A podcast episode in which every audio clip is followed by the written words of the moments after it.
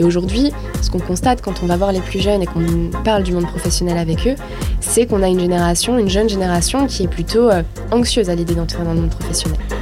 Et plus vous avez une mauvaise surprise entre les projections qu'ils ont du monde professionnel ou l'entreprise et la réalité, plus il y a de chances d'avoir des départs précipités.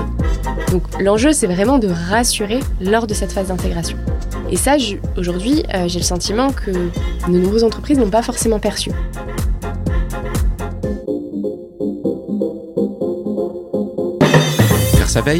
Anticiper, communiquer, évoluer, changer, pas toujours simple dans notre quotidien professionnel RH. J'entends encore trop souvent, mais on n'a jamais fait comme ça. Cela m'a donné envie de vous, de nous aider et à voir notre métier RH différemment. Bienvenue donc dans On n'a jamais fait comme ça, le podcast de ceux et celles qui font avancer la profession ressources humaines, de ceux et celles qui nous proposent à nous RH des solutions pratiques et concrètes. Je suis Florent Le Tourneur, fondateur de We Feel Good, agence marque employeur et communication RH. Merci d'avance de votre fidélité. Si ça n'est pas encore fait, abonnez-vous pour ne pas rater les prochains épisodes. J'espère d'ailleurs que cet épisode ouvrira pour vous le champ des possibles et vous donnera envie de faire bouger les lignes RH dans votre entreprise. C'est parti et bonne écoute. Juste avant de démarrer, je vous parle de WeRecruit, premier partenaire de ce podcast. WeRecruit, c'est le logiciel ATS qui optimise l'expérience de tous les acteurs d'un recrutement. Candidats, recruteurs et managers. WeRecruit offre l'ensemble des outils indispensables pour les recruteurs. Suivi des candidatures, site carrière, extension de sourcing, vivier et bien plus encore hautement personnalisable, vous pouvez le paramétrer selon l'organisation de votre entreprise, votre manière de recruter, mais aussi selon les spécificités de chaque recrutement. Ce qui est top avec eux, outre un service support hyper réactif et 100% en France, c'est qu'ils innovent en permanence. Par exemple, depuis quelques jours, ils ont lancé le module de demande de recrutement qui vous permet, en tant que RH, de valider et de suivre l'historique des demandes des managers. Je vous recommande chaudement d'aller voir leurs offres. La très grande majorité de leurs clients est très satisfaite et fidèle. N'hésitez pas à cliquer sur le lien dans la présentation de cet épisode pour découvrir WeRecruit. Salut à toutes et à tous, euh, ravi aujourd'hui d'être avec la pétillante et dynamique euh, Marlène Leguet, qui est psychosociologue et dirigeante de, de Vague de Sens. Bah, bonjour Marlène. Bonjour Florent. En tout cas, merci, euh, merci d'être venu aujourd'hui me voir, me rendre visite dans les locaux de, de We Feel Good à Cesson-Sévigné, près de Rennes. Et ça, c'est hyper sympa de, de venir aussi nous rencontrer. Bah écoute euh, Marlène, ce que je te propose, c'est qu'on puisse euh, échanger 30, euh, 40 minutes ensemble sur, bah, sur toi, sur ton entreprise, ton offre de service. et puis ta vision, ta vision des ressources humaines avec des angles extrêmement précis dont tu vas nous, nous faire part. Avant toute chose, pour commencer, est-ce que tu pourrais juste te présenter et nous dévoiler ton parcours professionnel qui est un peu atypique? Oui, tout à fait. Donc moi, je m'appelle Marlène Leguet. Comme tu l'as dit, je suis psychosociologue et spécialisée sur les jeunes générations et l'intergénérationnel. Donc moi, j'ai débuté ma carrière en cabinet de conseil, donc euh, un début, on va dire, assez classique. J'ai accompagné plein d'entreprises nationales et internationales pendant plusieurs années. Et à l'occasion de cet accompagnement, eh j'ai constaté qu'il y avait plein de dirigeants, plein de managers qui se posaient beaucoup de questions sur les jeunes générations. Tu as travaillé dans quelles entreprises exactement? J'ai travaillé au sein de BVA, donc il y a un institut euh, d'études et de conseil et qui est très connu aussi pour la partie sondage. Qui était ta première entreprise, ta première expérience pro? Ma première expérience pro, oui. Et moi, j'ai travaillé vraiment sur la partie études qualitatives, études stratégiques et prospectives. Donc j'accompagnais les entreprises à développer justement leur vision prospective. Donc on traitait au quotidien du sujet des jeunes générations et puis on accompagnait euh, d'entreprises qui avaient des problématiques très spécifiques vis-à-vis de leur stratégie pour aujourd'hui et pour demain. Donc ça, c'est ce qu'on faisait. Dans le cadre de cet accompagnement, bah, comme je le disais, j'allais à la rencontre de dirigeants, de managers, et j'entendais beaucoup de questions sur les jeunes générations, les jeunes générations qui semblaient euh, atypiques, qu'on ne comprenait plus, euh, qui en plus n'avaient plus envie de bosser. Et je me disais, mais c'est quand même surprenant, parce que moi, dans le cadre de mon activité, je vais à la rencontre des jeunes et des moins jeunes, et j'ai l'impression que... Mais toi, c'était ton premier job, donc tu étais déjà étais jeune aussi, forcément. J'étais jeune, effectivement. et d'ailleurs, c'était pas toujours facile à entendre à titre personnel, mais bon, j'arrivais quand même à, prendre cette distance et à, regarder les choses de manière objective, parce que c'est quand même, euh, c'est quand même le, cas de mon activité, et puis j'étais, euh, j'étais formée euh, à, apprendre à faire ça et à le faire, à bien le faire. Et donc, ce que je, ce que je notais, c'est qu'on avait vraiment bah, ces, ces jeunes qui, qui, eux, nous disaient, bah si, nous, on a toujours envie de bosser, mais c'est vrai, peut-être plus de la même manière que nos parents, que nos aînés. Et donc, je constatais qu'il y avait vraiment un clivage qui était en train de se créer. Mais finalement, bah, quand j'entendais parler de fracture intergénérationnelle, je me disais, mais cette fracture, en fait, de fait, elle n'existe pas, même si on la présente telle qu'elle. C'est nous, par nos comportements, par nos représentations, qui créons cette fracture. Et derrière, ma réflexion a été de me dire, bah, si on est en capacité à créer cette fracture, on est aussi en capacité à la réduire. Donc j'ai travaillé à BVA, j'ai ces réflexions qui ont commencé à émerger, j'ai donc accompagné euh, plein d'entreprises dans des secteurs complètement différents et je constatais qu'il y avait, euh, malgré la différence de secteur et malgré la différence de taille d'entreprise, il y avait vraiment ces, sujets qui étaient identiques. Après, j'ai continué mon parcours dans d'autres entreprises. Euh, donc là, vraiment, je travaillais au sein d'entreprises. J'ai notamment travaillé dans le transport de voyageurs à Keolis. Et puis, euh, en 2020, j'ai eu un, accident euh, assez conséquent qui m'a créé de, nombreuses euh, fractures sur le corps, sur le visage. Et, ça a vraiment été un moment de vie qui m'a réveillée, au sens où je me suis dit, mais qu'est-ce que, qu'est-ce que j'ai envie de faire de ma vie? Euh, là, on m'a fait prendre conscience euh, par cet accident que bah, tout pouvait changer du jour au lendemain. Et je me suis dit, mais qu'est-ce, qui a du sens pour moi? Qu'est-ce que j'ai envie de faire de ma vie? Et il y a vraiment ce sujet de l'intergénérationnel. En 2020, tu t'es pris euh, ce malheureux accident hyper violent et de surcroît, comme tout le monde en plus, euh, les confinements. Ouais, juste après les confinements. Une année de dingue, quoi. Une année de dingue, tout à fait. Quand je commençais à remonter la pente et à entrer dans cette phase de rééducation, donc je voyais le bout du tunnel, on m'a dit, bah, enfin, on m'a dit, on, comme on a dit à tout le monde, mais bah, c'est parti, vous allez rester confiné chez vous. Donc vous allez vous rééduquer toute seule. donc ça laisse aussi le temps de réfléchir. Et c'est pour ça que j'ai vraiment fait le choix d'entreprendre. Alors l'entrepreneuriat, c'est quelque chose qui m'a toujours animée. Euh, même quand j'étais étudiante, j'ai toujours eu cette envie d'entreprendre, mais j'ai pas osé le faire en début de carrière. Alors pourquoi t'as pas osé le faire euh, plus tôt? Du coup, pourquoi être passé par euh, principalement BVA et Keolis, c'est ce que je comprends? C'est ça. D'avoir attendu 4, 5, 6 ans pour le faire et de ne pas le faire immédiatement? Alors, je ne l'ai pas fait immédiatement parce que euh, lors de mon stage de fin d'études, j'avais vraiment ce projet entrepreneurial. Et je me suis dit, eh bien, je vais faire mon stage de fin d'études dans une coopérative d'activité et d'emploi pour être, avoir cette, proximité avec les entrepreneurs, comprendre leur quotidien, commencer à les accompagner sur ces sujets. Et là, j'ai pris conscience des réalités. Et je me suis dit, bon, en fait, la vision que j'avais euh, de l'entrepreneuriat ne correspond pas forcément à la réalité. Ça n'a pas l'air si facile que ça d'être entrepreneur. Et finalement, j'ai un petit peu paniqué.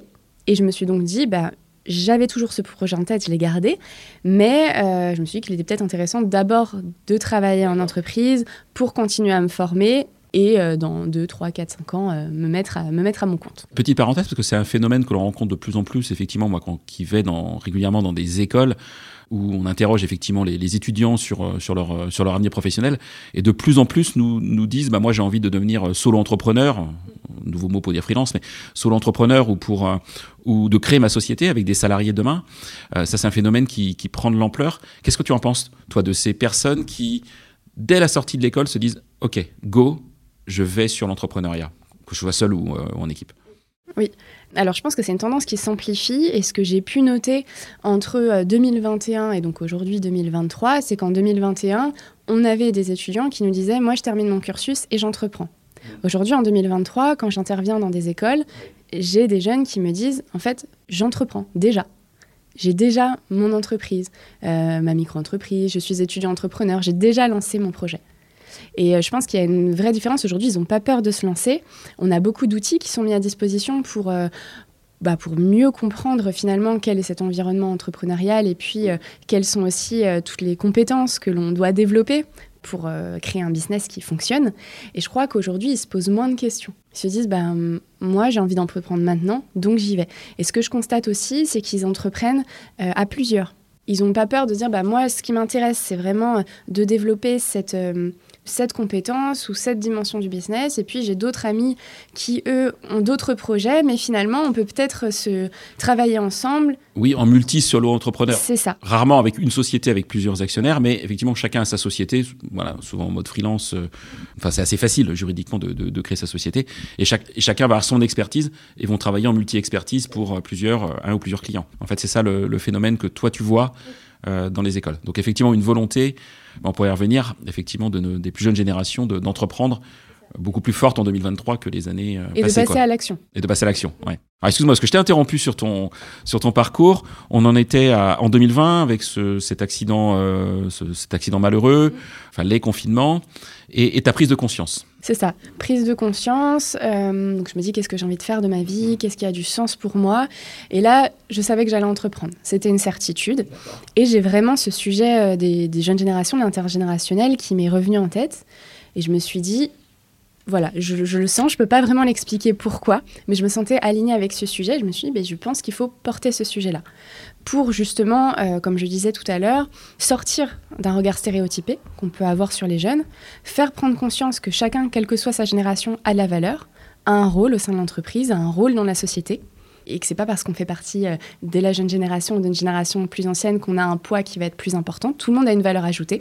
Et je pense que c'est important de le, dire et de le redire. Donc ça, c'était vraiment des messages qui étaient importants pour moi. Et puis, comme je le disais, ben, j'avais constaté aussi que dans le monde professionnel, pour moi, il y avait une, une forme d'urgence parce que cet écart intergénérationnel, on était en train de le creuser. Et que j'avais beaucoup de dirigeants qui venaient me voir avec euh, cette notion en tête de fracture intergénérationnelle présentée comme un état de fait.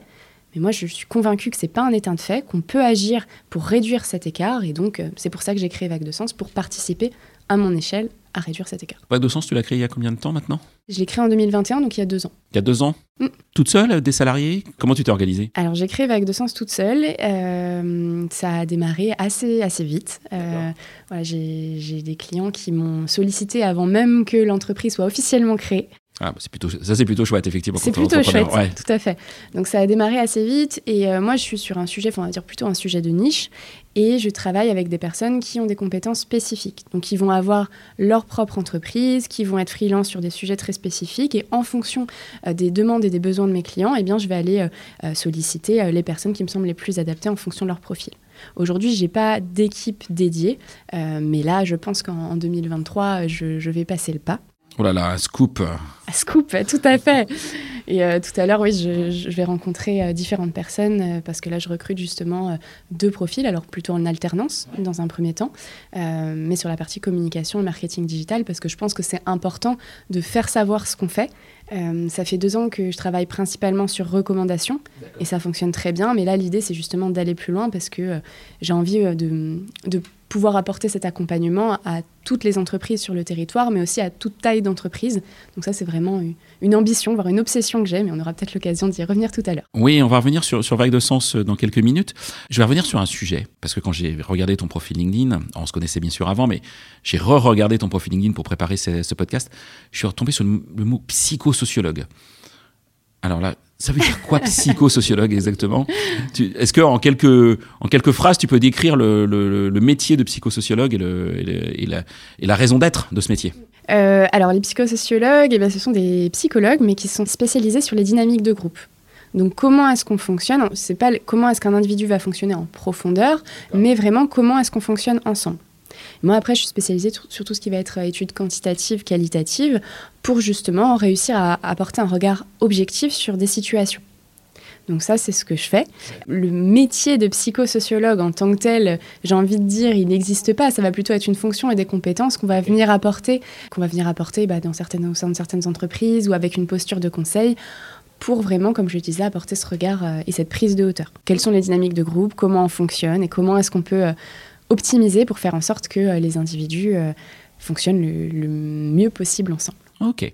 Alors, je reviens sur, euh, avant de parler de vague de sens, sur, sur l'entrepreneuriat et ton passage, tes, tes années de salarié, tes années maintenant d'en- d'entrepreneur.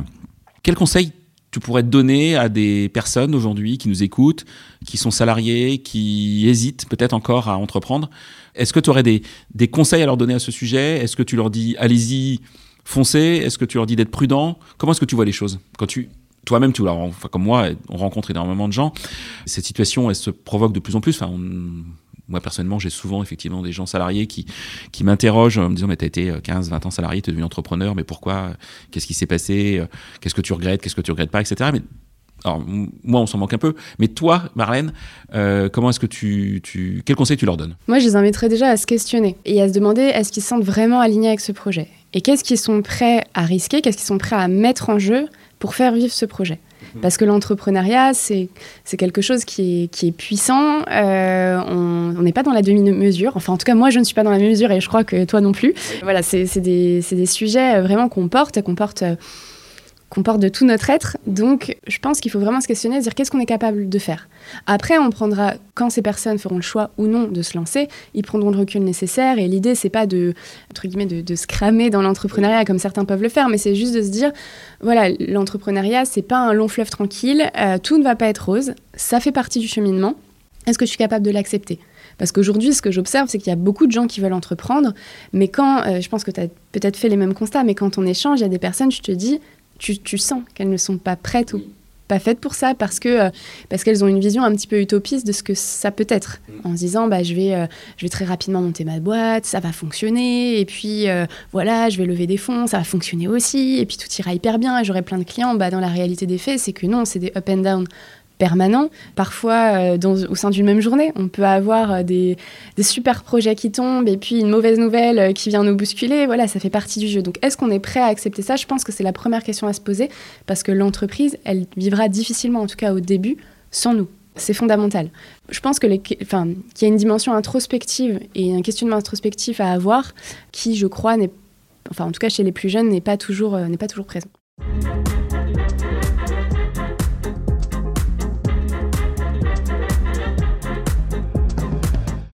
Alors, parlons maintenant un peu de vague de sens. Tu, indiques sur LinkedIn, je cite tes mots, hein, je vous aide à mieux comprendre les moins de 30 ans et à résoudre vos problématiques intergénérationnelles. Et pourquoi s'intéresser aux moins de 30 ans?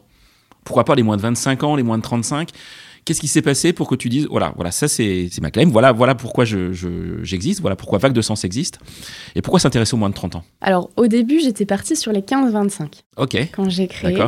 Euh, avec vraiment cette ambition de à la fois sortir des stéréotypes et puis aider à travailler cette vision prospective. Les choses ont fait que je me suis vraiment spécialisée sur la partie monde professionnel. Donc à savoir comment est-ce qu'on sort des stéréotypes ancrés sur le monde professionnel ou autour du monde professionnel.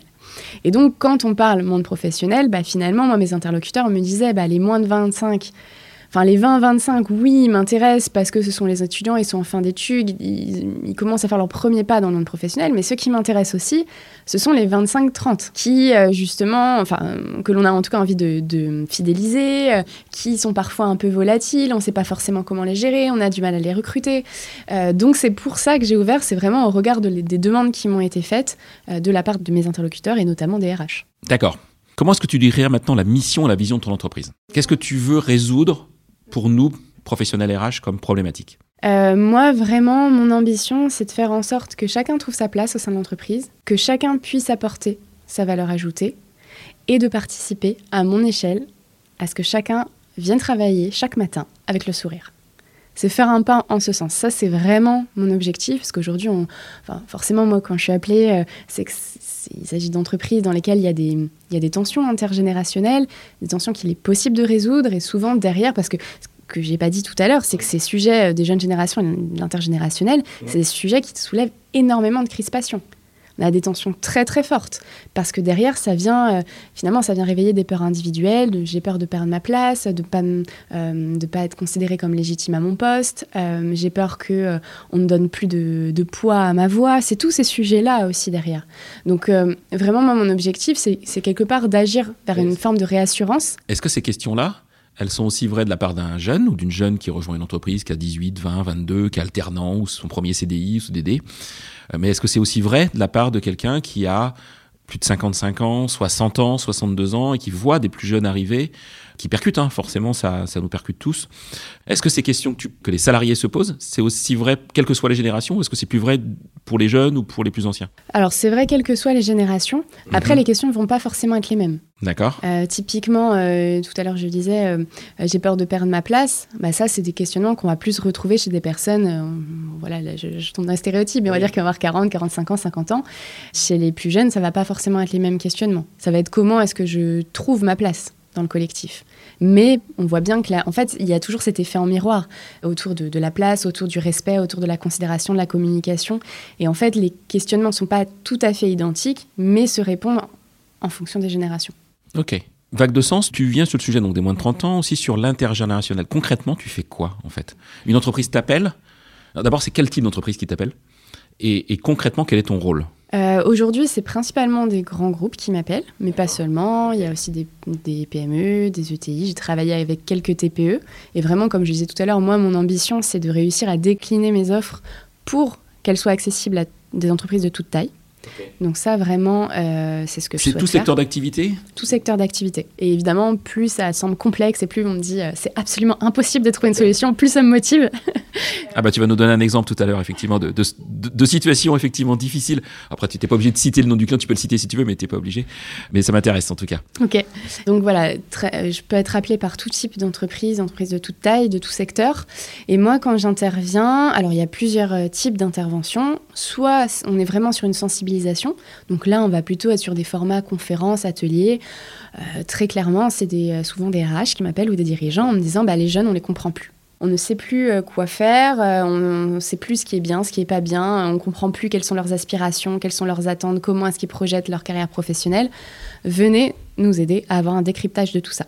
Donc là, j'interviens vraiment sur un format, comme je disais, plutôt conférence, atelier, avec une partie descendante. Mais moi, euh, tu sais très bien, quand j'interviens, justement, je, mets, les échanges vraiment au cœur aussi de ces interventions, euh, bien qu'il y ait une partie descendante. Mais l'idée, c'est vraiment de favoriser cette prise de conscience. Et je pense que ça passe par ces échanges. Euh, ce que j'ai pas précisé aussi tout à l'heure, c'est que dans le cadre de mon activité, je vais continuellement à la rencontre des jeunes. Ah, c'est intéressant ça. Mm. Donc je vais vraiment continuellement à leur rencontre, que ce soit à travers des études quantitatives, qualitatives. Tu fais comment tu vas dans la rue, tu vas dans des écoles, tu fais comment est-ce que tu les comment est-ce que tu les les attrapes ces jeunes en fait? Ben, parfois dans la rue. Euh, sur, avec des formats euh, micro-trottoirs où on va les solliciter sur euh, des questions très spécifiques, typiquement c'est quoi la RSE Et puis là, on regarde ce qu'ils nous disent et les réponses peuvent parfois être surprenante. Ça peut être euh, des focus group qui sont réalisés euh, avec des écoles ou qui sont réalisés euh, avec... parce qu'aujourd'hui, on a, une communauté de, jeunes qu'on vient mobiliser. Donc, on leur dit, bah, nous, on va traiter de ce sujet-là. Est-ce que vous voulez, participer? On a, a toujours des jeunes qui répondent présents et qui viennent travailler avec nous sur ces sujets.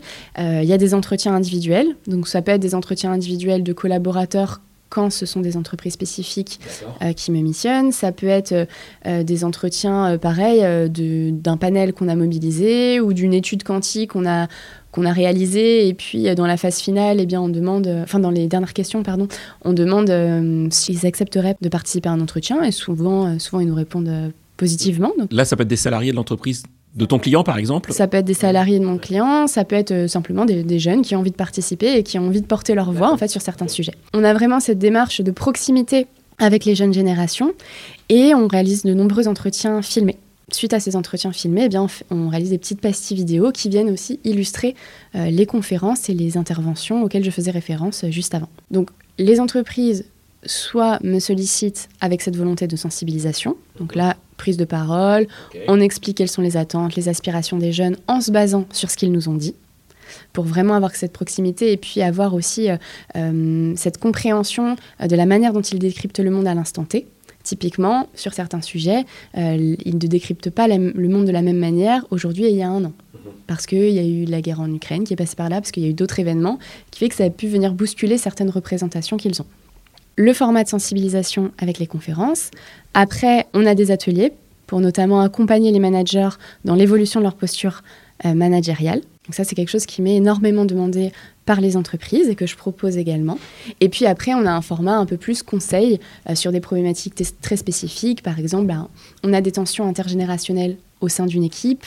Euh, on a des services qui n'arrivent plus à, à, travailler ensemble, à collaborer. Là, on va avoir une, une approche étude où on va venir dans l'entreprise, on va réaliser des entretiens, donc cette fois avec les collaborateurs, des focus group, ou en tout cas, on va mettre en place voilà, le, process le plus, euh, le plus pertinent pour pouvoir identifier quels sont les leviers d'optimisation. Et puis après, on accompagne l'entreprise dans la mise en place des différentes actions pour résoudre la problématique. Donc sensibilisation, intervention sous format d'atelier pour accompagner les managers, et puis après, euh, la partie euh, plus études, conseils de manière ad hoc avec les entreprises qui ont une problématique très spécifique. Ok.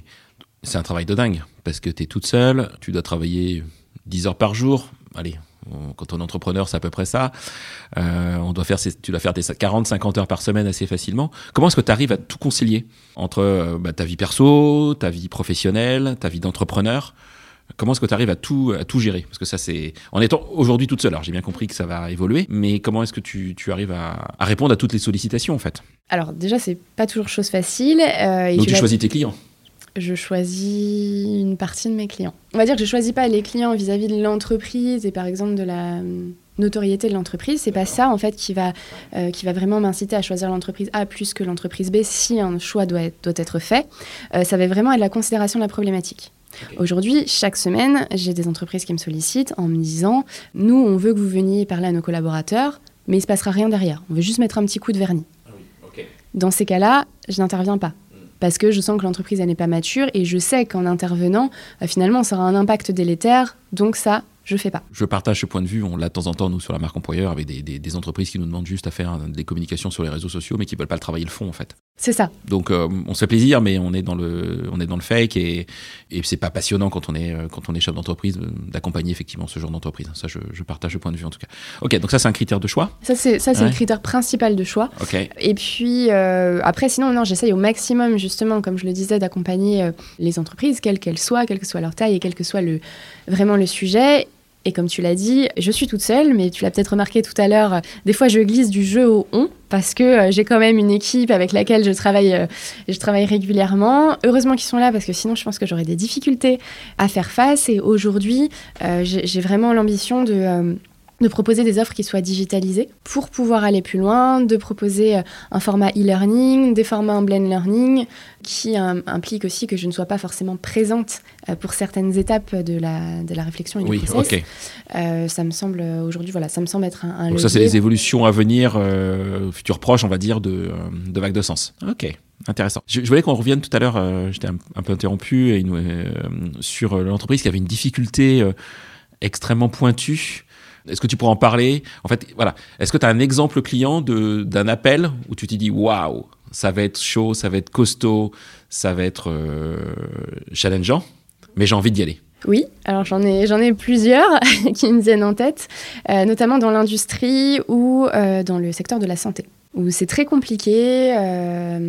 voilà, bah, si on prend l'industrie, c'est des, des, milieux qui sont peu flexible. On pourrait faire plein de choses, mais après, il y a les contraintes. Euh, bah, les contraintes euh, réelles qui nous, nous, freinent parfois. Euh, donc comment créer par exemple une recréer une dynamique intergénérationnelle quand les collaborateurs se voient très peu, quand ils sont pour certains à travailler sur des chaînes avec un casque, ils peuvent pas forcément se parler, ils peuvent pas forcément s'entendre, donc c'est compliqué. Et puis il y a aussi des, des tensions qui existent avec, bah, là typiquement j'ai un client en tête euh, où on avait vraiment ces visions stéréotypées de personnes qui étaient là depuis 20, 30 ans dans l'entreprise, qui voyaient des jeunes arriver, pas forcément d'un bon oeil, et qui partent du, principe que bah, les jeunes n'ont pas forcément envie de bosser, qu'ils ne resteront pas. Donc, euh, ils les accueillent de manière pas forcément très agréable, ce qui a un impact direct sur l'intégration, et la fidélisation avec des personnes qui partent bien, des, jeunes collaborateurs du coup qui partent bien plus tôt que euh, ce qu'ils avaient euh, envisagé en arrivant dans l'entreprise. Donc là, dans ces moments-là, il y a déjà une première phase de réassurance parce que quand vous arrivez de l'extérieur et euh, que vous avez euh, bah, les RH, la direction qui disent bah, voilà, bonjour, il y a Marlène qui va être là, qui va échanger avec vous. Souvent, euh, voilà, vous n'êtes pas spécialement bien accueillis. la première étape, c'est vraiment d'être sur cette réassurance et de faire prendre conscience qu'on n'est pas dans la confrontation des générations. Ce n'est pas de savoir qui a tort, qui a raison, mm. ou de comprendre les jeunes générations pour adapter les pratiques à 100% de leurs attentes. C'est plutôt de faire en sorte de retrouver de recréer en fait sa chaîne de valeur et de vraiment identifier la valeur et le poids qu'a chacun dans cette grande chaîne de valeur. Donc ça passe par des entretiens individuels, ça passe par des, temps d'échange avec chaque collaborateur. Et puis une fois qu'on a créé ce climat de confiance, là on peut commencer à travailler et à mettre en place des actions, avec souvent une, phase peut-être un, un petit peu plus compliquée, où il va toujours avoir ces moments de confrontation où des collaborateurs vont venir nous challenger, euh, challenger nos propositions. Et puis l'idée, c'est de réussir à les impliquer pas à pas pour, euh, bah, pour résoudre ces situations et faire en sorte que là, en l'occurrence, j'avais été appelée parce qu'il y avait un très très fort turnover, y compris sur les contrats courts, et de, et de pouvoir les amener à, constater assez rapidement que bah, si s'ils me font confiance et s'ils ils mettent en place telle et telle action, ça va avoir un impact sur le turnover. Et là, en l'occurrence, sur les contrats courts, ça a eu un impact très rapidement. Et du coup, le fait de constater que certes, ça a impliqué de nouvelles pratiques, mais que ça avait un impact positif, bah, une fois que vous avez pu démontrer ça, ils suivent et ils vous suivent beaucoup plus loin. Ah, ça, c'est intéressant parce que tu vois, je, réfléchissais en même temps que tu parles sur, sur comment est-ce que tu considères ou comment est-ce que tes clients considèrent qu'une de tes missions est réussie. Est-ce que tu as des indicateurs clés? Là, tu parles du, du, turnover, là, pour le coup. Est-ce que tu as d'autres indicateurs? Est-ce que Qu'est-ce qui, qu'est-ce qui fait que, après ton, ton intervention, l'entreprise, elle a, elle a franchi un cap. Est-ce que, et c'est une seconde question, c'est pas bien de poser deux questions à la fois, mais est-ce que tu vas travailler sur l'expérience candidat? Est-ce que tu vas travailler sur l'expérience collaborateur? Jusqu'où tu vas en fait pour travailler? Comment tu mesures que c'est réussi? Alors euh, moi je vais plutôt travailler sur l'expérience collaborateur que l'expérience candidat, sur la partie euh, recrutement. Donc moi je ne fais pas de recrutement, j'en ferai jamais, c'est pas ma volonté. Par contre sur cette phase on va dire amont, je travaille avec les entreprises sur leur ADN, à savoir qui vous êtes, qu'est-ce que vous voulez représenter et comment créer cette cohérence entre les messages et les actions, enfin les, messages qu'on peut diffuser, les actions qu'on peut réaliser et la réalité de l'entreprise. Parce qu'aujourd'hui, je pense que tu le sais très bien, on a plein de personnes et notamment des jeunes qui arrivent dans des entreprises et qui parfois euh, font face, on va dire, à des mauvaises surprises en se disant mais moi, on m'a diffusé tel type de message, donc j'ai imaginé ça et quand j'arrive dans l'entreprise, bah, ça correspond pas forcément à la réalité. Hum, premier champ d'action, c'est vraiment de travailler avec les entreprises sur la on va dire, la valorisation de leur ADN et comment faire en sorte de communiquer de la manière la plus authentique qui soit. Donc ça, c'est un, sujet sur lequel je suis appelée euh, régulièrement. Euh, là, pour le coup, l'impact, on va le voir sur la phase d'intégration. L'idée, c'est d'avoir euh, des personnes, donc on va, mesurer, on va faire des mesures avec des études quantitatives sur cette partie intégration, euh, pour savoir si justement il y a des mauvaises surprises qui ont été observées ou non.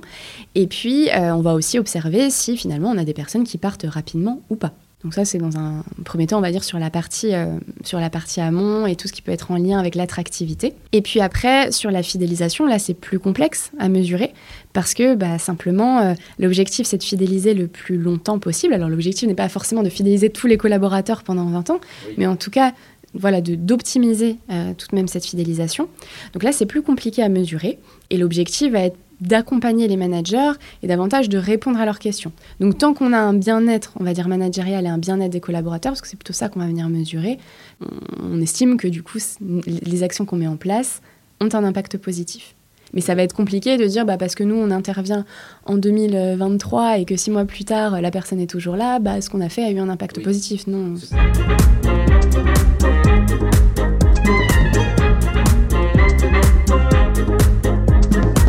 Tu parlais de l'intégration et euh, il y a une enquête qui est sortie euh, il y a quelques jours euh, que je mettrai en lien dans la description du podcast de, de l'EDEC Business School. L'échantillonnage, hein, c'est quand même des, étudiants qui sont, qui sont issus de, belles écoles françaises, donc ils sont plutôt privilégiés, mais à mes yeux en tout cas, par rapport à des fois à la population que, que toi ou moi on peut rencontrer dans les entreprises, qui ont eu la chance de faire des belles études, etc. Et j'ai été hyper choqué par un chiffre, c'est que 51% de ces jeunes euh, ont eu le sentiment d'avoir bénéficié d'un dispositif d'accueil et d'intégration spécifique à leur prise de poste.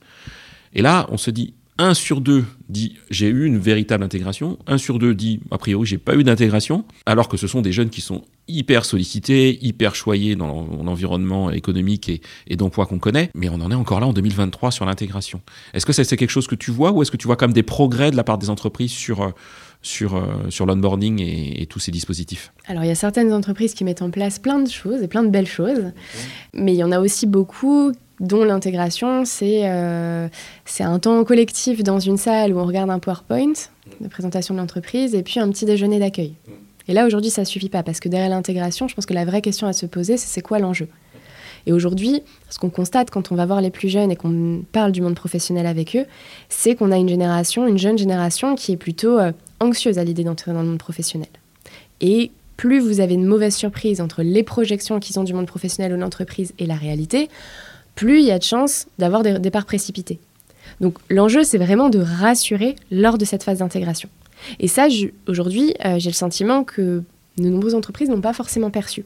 Et on voit bien qu'il y a une multiplication d'actions que je comprends. En plus, on a le contexte qui, euh, qui n'aide pas toujours. Donc, on a des entreprises qui nous disent, bah, nous, euh, en fait, on a, voilà, on a besoin de recruter, on a besoin de fidéliser. Euh, c'est de vraies tensions pour nous. Donc, on va multiplier les actions. Et plus on en fait, plus ça va les satisfaire, plus ils vont bien se sentir et plus ils vont rester dans la réalité des faits, ça marche pas comme ça.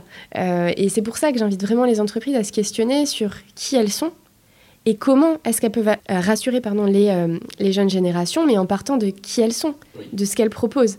Et je crois qu'aujourd'hui, cette réflexion et cet enjeu n'est pas toujours compris par les entreprises. En gros, il faut vraiment sortir euh, de la présentation en salle PowerPoint et réfléchir à comment est-ce qu'on peut rassurer en créant des temps d'échange. Euh, c'est comme le, rapport d'étonnement. Euh, ça peut sembler un peu désuet, mais moi je trouve que c'est un super outil pour impulser justement cette dynamique à la fois intergénérationnelle et euh, horizontale, qui est une attente.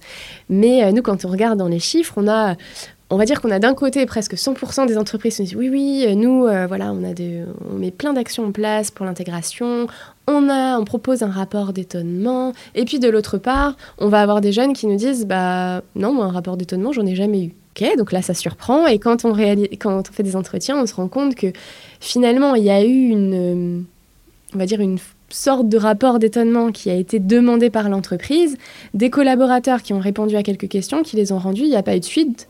Donc, eux ne comprennent pas vraiment l'objectif en fait, de cette action. Mm. Et ils vont se dire bon bah non en fait on m'a posé des questions, j'ai donné mon avis mais en plus j'ai jamais eu de retour. On revient jamais vers moi donc euh, en fait euh, est-ce que ça sert réellement? Est-ce que c'est lu? Déjà tout simplement donc ça peut même produire l'effet inverse en disant bah en fait il me demande mon avis mais il s'en fiche. Ouais, c'est déceptif. Hein. C'est déceptif. Donc comment mettre en place des actions qui ont du sens? Et puis je pense qu'il vaut mieux se focaliser sur peut-être deux trois actions clés plutôt que de multiplier et ne pas aller au bout des actions qui sont, euh, qui sont mises en place. Ok. Les salariés ambassadeurs, euh, l'employé advocacy en anglais, quelle importance tu lui donnes aujourd'hui en entreprise? Aujourd'hui, je pense que c'est fondamental. Parce que quand on regarde comment est-ce que les jeunes choisissent les entreprises, et qu'est-ce qui va les inciter à aller vers une, A plus que l'entreprise B? C'est avant tout leur réseau. Aujourd'hui, ils vont aller solliciter leur réseau pour savoir s'ils ont un ami, un ami d'amis, d'un cousin qui un jour a mis un pied dans l'entreprise. Et si c'est le cas, le poids de ce discours sera supérieur à n'importe quelle communication que l'entreprise pourra faire. Donc je pense qu'aujourd'hui, il faut vraiment faire attention et soigner parce qu'en fait, n'importe quel collaborateur peut être un ambassadeur. Et d'ailleurs, euh, n'importe quel collaborateur, mais vous pouvez même avoir des personnes qui n'ont jamais été collaborateurs chez vous, qui vont euh, tenir des discours parfois très affirmés sur votre entreprise parce qu'ils ont entendu euh, que ça se passait de telle ou telle manière chez vous. Donc je pense qu'il faut vraiment soigner euh, les collaborateurs, peut-être pas euh, les chouchouter, euh, pas forcément en faire trop, mais être dans quand même cette dynamique de prendre soin des collaborateurs parce que évidemment ce qui se passe de bien en interne bah, rayonnera en, en, externe et aura un impact derrière sur l'attractivité, le recrutement et la fidélisation.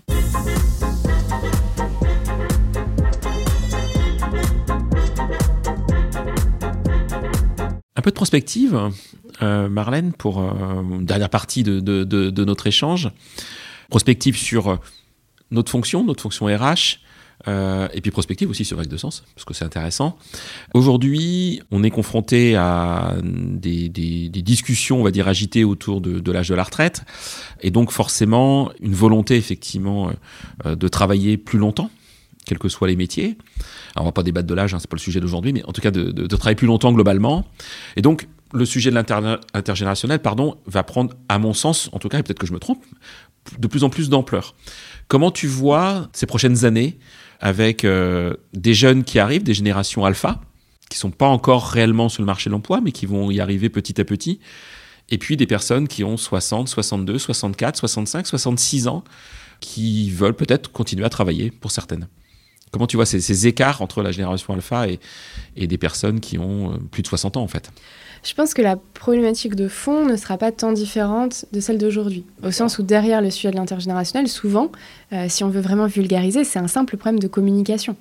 C'est qu'on a des générations qui n'ont pas forcément les mêmes attentes, les mêmes aspirations, alors évidemment, euh, c'est pas c'est pas parce qu'on fait partie d'une génération qu'on ne peut pas partager des caractéristiques avec euh, une autre génération, mais on a quand même des tendances structurantes qui émergent, des représentations du monde différentes qui émergent, et parce qu'on n'arrive plus à comprendre l'autre, bah, finalement, euh, on a ces écarts qui se creusent. Donc l'objectif premier, c'est de favoriser la considération et la communication. Donc je pense que le problème de fond, que ce soit aujourd'hui ou demain, il sera le même. Par contre, je pense que la différence, elle se joue aujourd'hui. C'est qu'on a des entreprises qui commencent à se poser ces questions-là, qui ont conscience euh, de ce que tu as, évoqué euh, juste avant, et qui se disent, moi j'ai envie de commencer à agir dès aujourd'hui. Parce qu'on est de fond sur des sujets en lien avec le relationnel, avec l'humain, donc ça peut pas, tout ne peut pas changer du jour au lendemain. C'est des processus qui prennent du temps. Donc les entreprises qui commencent à agir aujourd'hui, je crois que demain, elles ne feront pas face à ces difficultés intergénérationnelles. Donc, mais l'enjeu, c'est d'agir le plus rapidement possible, parce qu'on est tous conscients que cette question de l'intergénérationnel, elle est présente aujourd'hui, mais elle sera présente demain. Et on a des entreprises qui, euh, je crois, prennent conscience de certaines difficultés de par les feedbacks euh, que peuvent faire remonter les managers, en disant, ben, nous, euh, c'est vraiment compliqué pour nous aujourd'hui vis-à-vis des jeunes générations, on n'arrive pas très bien à les comprendre, mais qui ne sont pas toujours convaincus mmh. de l'importance de ce sujet. Et donc, qui repousse ce sujet-là, le risque étant que dans 4, 5, 6 ans, eh euh, les tensions soient plus fortes sur l'intergénérationnel, et donc on a des entreprises qui se mobilisent, mais qui se mobilisent un peu tard.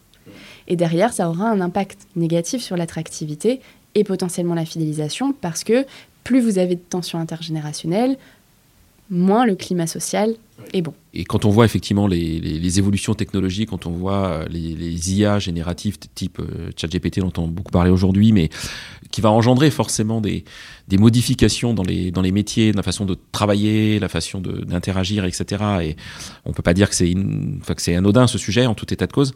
En tout cas, moi, c'est une conviction perso, et là, je la partage, mais tu as le droit de ne pas être d'accord pour le coup. Je pense que le mentoring, reverse mentoring, va encore prendre encore plus de poids euh, de poids demain. Moi, je le vois même. Euh, moi, j'ai pas. Euh, je suis un peu plus jeune que. Je suis un, vieux jeune ou un jeune vieux, je sais pas trop. Mais je vois effectivement les plus jeunes qui sont dans ma structure me percuter effectivement sur le digital, alors que je suis à l'aise avec le sujet, que je suis pas perdu du tout avec le sujet. Mais et, et je me dis effectivement, ça, ça va très vite ça va très vite aujourd'hui, et les générations alpha elles vont encore plus vite que nous, que même que toi, forcément, euh, au quotidien. Et donc ça, je pense qu'il y a un véritable enjeu de Enfin, je partage ton point de vue, il faut y travailler maintenant et pas attendre d'être dans le mur, d'être dans le dur pour, euh, pour, euh, pour faire front. Je sais pas ce que tu en penses sur le mentoring, le reverse mentoring. Si, si, bah, je te rejoins totalement sur la partie. alors, davantage reverse mentoring que mentoring. Parce que aujourd'hui, on a, comme je le disais, on a tous un regard qui a, qui a du sens, qui a du poids, et on a tous euh, quelque chose à apporter. Et je pense que justement, le mentoring a bien été intégré par les entreprises. Le reverse mentoring, on va dire sur le papier, est intégré, dans la réalité, pas toujours.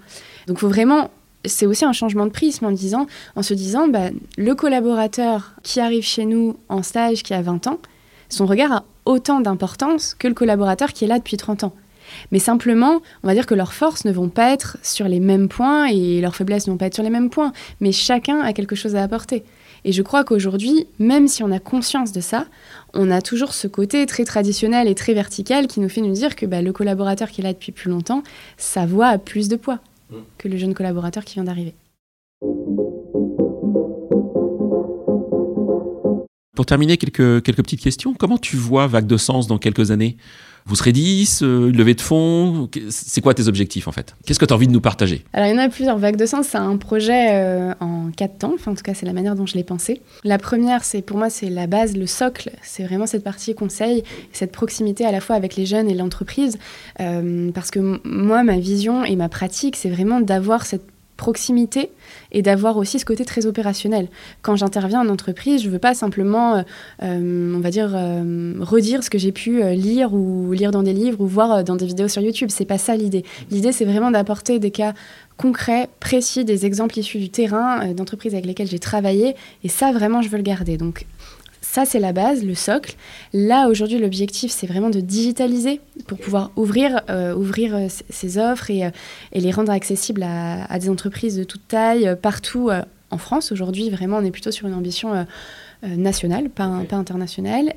Et après, ce que je voudrais, c'est aussi travailler plutôt sur la partie média. Aujourd'hui, voilà, avec de sens n'est pas du tout accès média, digital. L'objectif, c'est d'aller quand même dans cette direction pour devenir un média de référence sur l'intergénérationnel.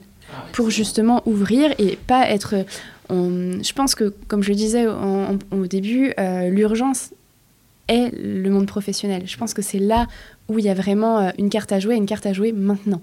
Après, euh, ce sujet-là, je pense qu'il est bien plus large que le monde professionnel et l'idée, c'est aussi d'ouvrir et de sensibiliser de manière bien plus large. Et puis après, il y a une quatrième étape, mais que je garde pour moi pour, pour le moment. Mince, je te réinviterai alors.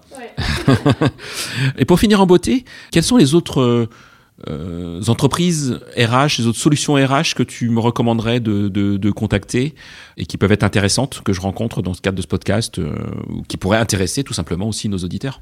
Alors je pense que des, des, solutions RH, des outils RH aussi, il y en a plein. Aujourd'hui, il y a plein de, de, solutions très pertinentes sur le marché.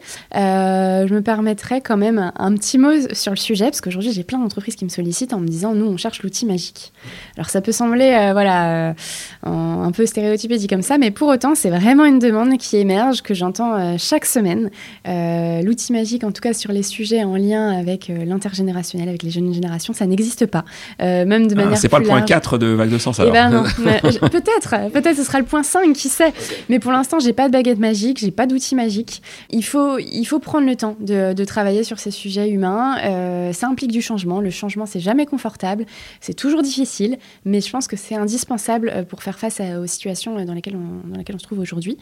Euh, néanmoins, pour répondre à ta question sur la partie solution, moi, je, parle souvent d'outils ou de solutions qui vont pas euh, régler forcément euh, ce problème de fond, mais qui vont aider à, à, fédérer des équipes, qui vont aider à avoir une meilleure communication en interne. Donc forcément, je parle de communication interne, j'ai Steeple qui me vient en tête, forcément, dont je parle régulièrement, qui aide à créer une bonne communication interne, à fédérer aussi les équipes. Et je pense que ça, c'est des véritables enjeux hein, aujourd'hui notamment quand on parle d'intergénérationnel. Euh, je parle régulièrement aussi d'outils euh, tels que Mailloop, qui est un outil qui va permettre en fait à, à des collaborateurs, mais surtout aux managers, de prendre conscience euh, de leurs écrits et euh, de savoir comment leurs mails sont perçus par leurs équipes. Parce que des fois, euh, bah, quand vous avez un manager qui vous écrit des mails à 23 heures, bah, en tant que collaborateur, vous ne savez pas si vous devez répondre à ces mails, est-ce qu'il est faut le faire ou pas? Quand vous avez un manager ou un, autre, ou un collègue qui vous écrit des mails en majuscule avec 50 points d'exclamation, voilà quel impact ça peut avoir. Parce que finalement, bah, si on reçoit des mails qui vont nous, quelque part, nous braquer un petit peu, Derrière, ça peut créer des tensions au niveau relationnel et ça peut avoir un impact sur le climat social. Donc, comment est-ce qu'on objective ces situations et comment est-ce qu'on participe à les résoudre? Bah, Je crois qu'aujourd'hui, il y a plein de solutions qui existent, donc Mailloop, Steeple, euh, il y en a plein d'autres, mais c'est les deux, les deux premières qui me viennent en tête et que je cite régulièrement quand j'interviens en entreprise. Ok. Je suis RH en entreprise, j'ai envie de te contacter, je fais comment? Qu'est-ce qui est le plus simple? Qu'est-ce qui est le plus simple? Euh, Bien, tu m'ajoutes sur LinkedIn et tu m'envoies un petit message. Et en général, ça marche assez bien. Et ça, ça marche, tu réponds. Et ça, je réponds. Sinon, tu peux me contacter aussi euh, via mon site internet, donc vague2sens.fr. Ou alors, euh, ou alors, tu me passes un petit coup de fil, on échange sur tes besoins et, je te dis si je peux t'accompagner ou pas. Ok. Merci beaucoup, Marlène. Merci à toi, Florent, pour l'invitation. Ah bah, c'est avec grand plaisir. Merci pour euh, ta sincérité, ton enthousiasme, ton dynamisme. Alors, je ne suis pas déçu parce que je le savais, mais en tout cas, bah, à bientôt. Et puis, je vous dis à bientôt pour un prochain épisode. Au revoir. Au revoir.